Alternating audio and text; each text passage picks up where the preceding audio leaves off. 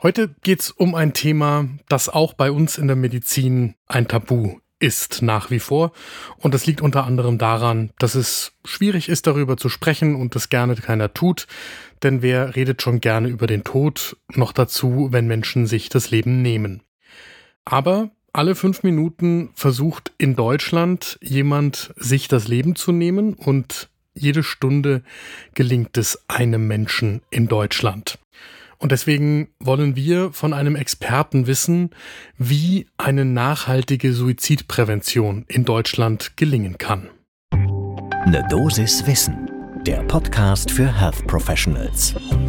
Und damit guten Morgen und willkommen zu Ne Dosis Wissen, dem täglichen Podcast für das Gesundheitswesen. Ne Dosis Wissen gibt's werktags ab 6 Uhr in der Früh, von uns verpackt in 10 Minuten. Ich bin Dennis Ballwieser, ich bin Arzt und Chefredakteur der Apothekenumschau und heute ist Dienstag, der 12. September 2023. Ein Podcast von gesundheithören.de und Apothekenumschau Pro. Bevor es losgeht, ein Hinweis, der bei dem Thema wichtig ist. Wenn eure Gedanken kreisen sollten und ihr daran denken solltet, euch selbst das Leben zu nehmen, dann versucht bitte mit anderen Menschen darüber zu sprechen. Das können Freunde sein oder Verwandte, müssen es nicht. Es können auch nahezu Wildfremde sein. Es kann schwer sein für euch, ausgerechnet über dieses Thema mit anderen zu sprechen, wenn sie euch besonders nahe stehen. Manchmal sind dann entferntere Personen leichter. Es gibt eine Vielzahl von Hilfsangeboten, an die ihr euch auch anonym wenden könnt und dort könnt ihr mit Menschen über eure Gedanken sprechen. Das geht telefonisch, das geht im Chat, das geht per Mail und das geht persönlich. Der einfachste Weg ist die Telefonseelsorge. Die ist anonym, kostenlos und rund um die Uhr zu erreichen. Die Telefonnummer ist 0800 111 0111 oder 0800 111 0222. Und das packen wir natürlich in die Show Notes. Der Anlass, weshalb wir heute über das Thema mit euch sprechen wollen, ist der Welttag der Suizidprävention. Der war am vergangenen Sonntag, am 10. September. Und das haben wir zum Anlass genommen, Georg Fiedler anzurufen. Der ist Diplompsychologe und Mitgründer der Initiative Nationales Suizidpräventionsprogramm. Und er ist im Vorstand der Deutschen Akademie für Suizidprävention. Sein Hauptpunkt ist, dass wenn man als Gesellschaft Suizide vermeiden will, man die Netzwerke für die Suizidprävention ausbauen muss und langfristig finanzieren muss. Das Thema braucht einen Kaffee, holt ihn euch, meiner steht hier vor mir und dann geht's los. Die Statistik, die habe ich am Anfang schon angesprochen. Und die ist erstmal erschreckend. Es gibt eine positive Nachricht dazu und die ist, dass die Höchstzahl der Suizide lange hinter uns liegt. Das war 1982. Seitdem ist sie kontinuierlich gesunken. Das wird pro 100.000 Einwohner angegeben und diese Quote, die lag 1982 bei knapp 33 Menschen pro 100.000 Einwohner und 2019 bei knapp 11. Aber nichtsdestotrotz bleibt das ein enorm wichtiges Thema, über das wir noch viel mehr in der Fachwelt sprechen müssen und bei dem wir uns noch viel mehr die Werkzeuge in die Hand nehmen müssen, um damit umzugehen und uns auch trauen müssen, uns entsprechend trainieren zu lassen, wenn es um das Thema geht. Im Jahr 2020, und das ist immer noch eine erschreckende Zahl, sind mehr Menschen durch Suizid gestorben als durch Verkehrsunfall, Mord, Totschlag, illegale Drogen und AIDS zusammengenommen.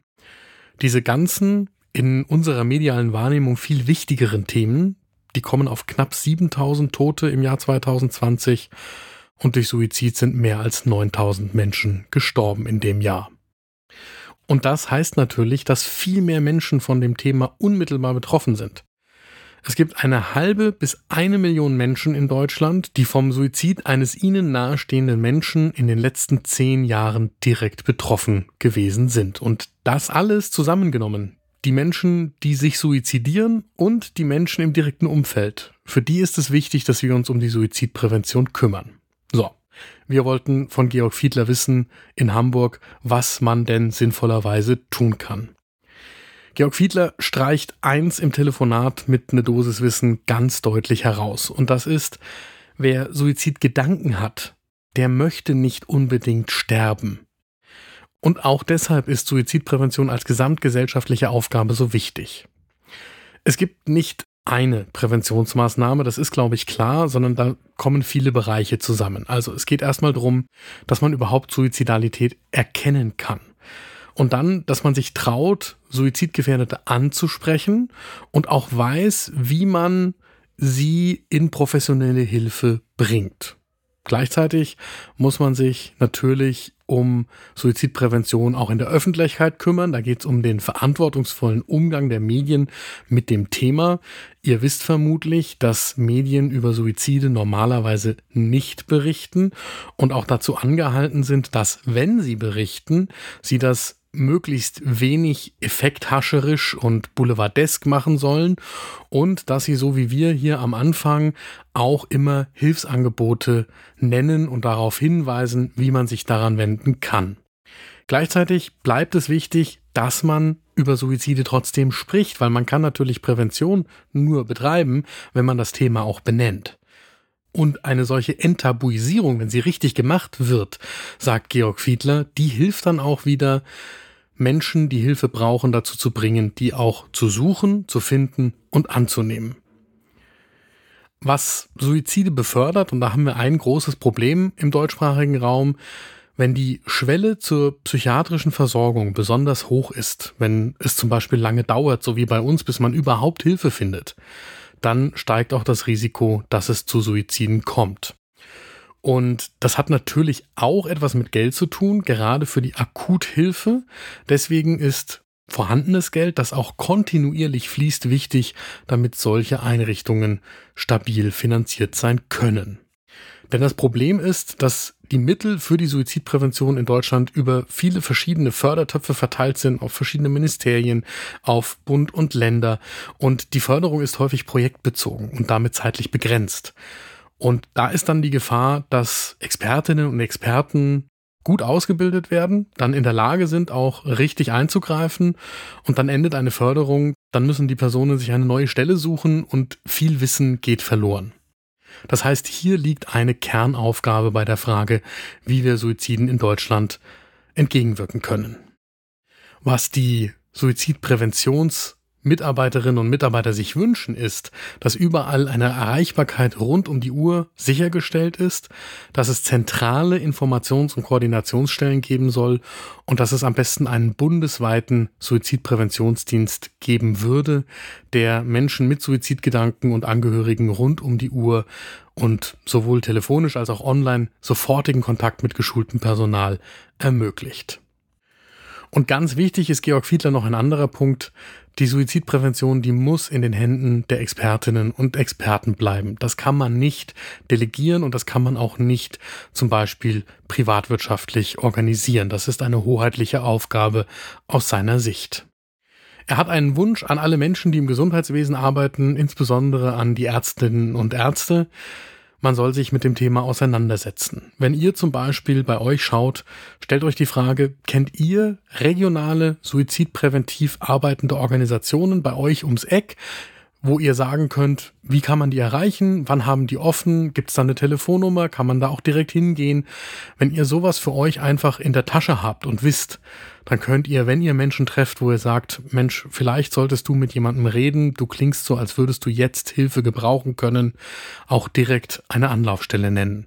Aus meiner persönlichen Erfahrung in der Klinik, das hat mir wirklich mehrfach geholfen, dass ich immer wusste, wo in München man auch in der Nacht und am Wochenende akut Hilfe finden kann, selbst wenn dann noch nicht der Therapieplatz dann direkt dranhängt, aber wo einfach in der akuten Situation geholfen werden kann. So, und mein Fazit aus der heutigen Folge, ist zweigeteilt. Das eine ist, nehmt doch die Folge heute zum Anlass, direkt einmal zu googeln, wo bei euch in der Nähe die akuten Anlaufstellen sind und schreibt euch das in euer Kitteltaschenbuch. Und zum anderen, lasst uns mehr im fachlichen Gespräch darüber reden. Denn nur dann können wir das Thema für uns enttabuisieren und für Menschen, die Akuthilfe brauchen, etwas Sinnvolles bewirken. Das war eine Dosis Wissen für heute. Die nächste Folge gibt es morgen ab 6 Uhr in der Früh, überall da, wo ihr Podcasts hört.